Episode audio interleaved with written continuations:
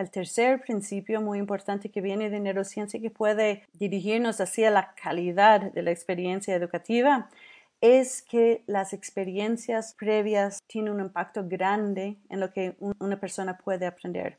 Más que sabes ahora, puedes saber en el futuro. ¿Por qué? Por las conexiones. No hay ningún aprendizaje nuevo que no pasa por el filtro del conocimiento previo.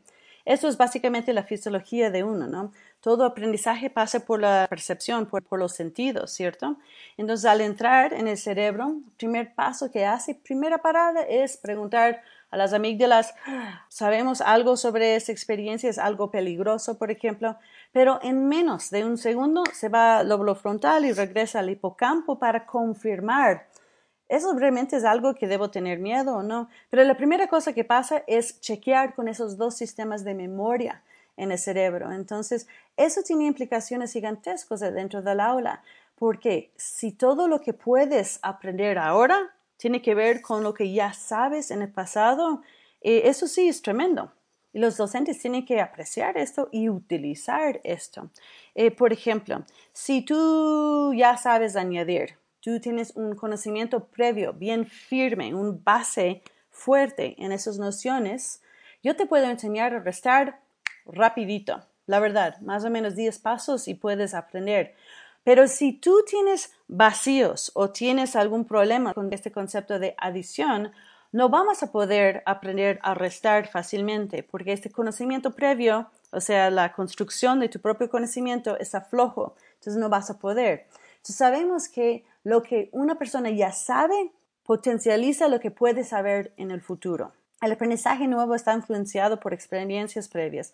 La eficiencia del cerebro economiza el esfuerzo y la energía al asegurar que los estímulos externos son primero decodificados y comparados pasivamente o activamente con, los recuerdos que ya existen.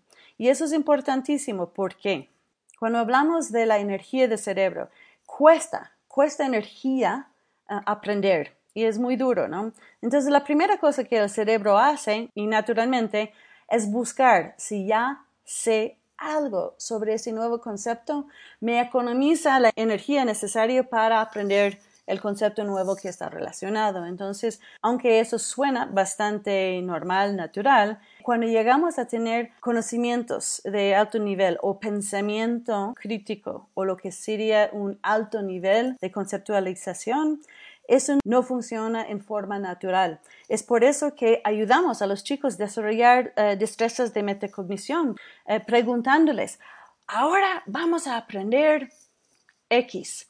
¿Alguien sabe algo sobre X? Tenemos como docentes ayudar al cerebro, darle pistas. O sea, si sabes algo sobre esta experiencia previa, si ya sabes algo sobre esta información, en vez de simplemente presentar la nueva información presumiendo que el estudiante está dentro de nuestra cabeza y sabe exactamente lo que sabemos nosotros. No es cierto. Tenemos que preguntar al estudiante, por ejemplo, al leer un cuento. Uy, y esto suena como algo más que hemos leído antes, chicos. O sea, hacerles pensar, ayudarles en crear esas destrezas de metacognición, estamos apoyando al estudiante a hacerlo solo en el futuro. Y eso incluye como enseñamos pero solo podemos aprovechar de esa información si conocemos nuestros estudiantes suficientemente bien. Si no conozco lo que tú sabes, es muy difícil que yo pueda aprovechar de tu conocimiento previo para poder enseñarte información nueva, ¿cierto? Entonces hay que conocer a los estudiantes en forma un poquito más personal para tratar de usar lo que ya saben para hacer la entrada a la nueva información. Es justo por eso cuando decimos que hay que hacer las actividades ah, auténticas por los chicos. ¿Qué quiere decir esto? Auténtica significa que el chico ya tiene una memoria de algo, está en contexto con su vida, ¿cierto? Entonces hay que aprovechar, o sea, ese tipo de estrategias aprovechan de lo que sabemos del cerebro, que el cerebro realmente aprovecha de la memoria, utiliza los conocimientos previos para poder economizar energía en un nuevo conocimiento y o identificar vacíos en conocimiento. Entonces, hay que aprovechar, hay que entender que las experiencias previas de un estudiante tienen una influencia grande en lo que él es capaz de hacer en tu aula.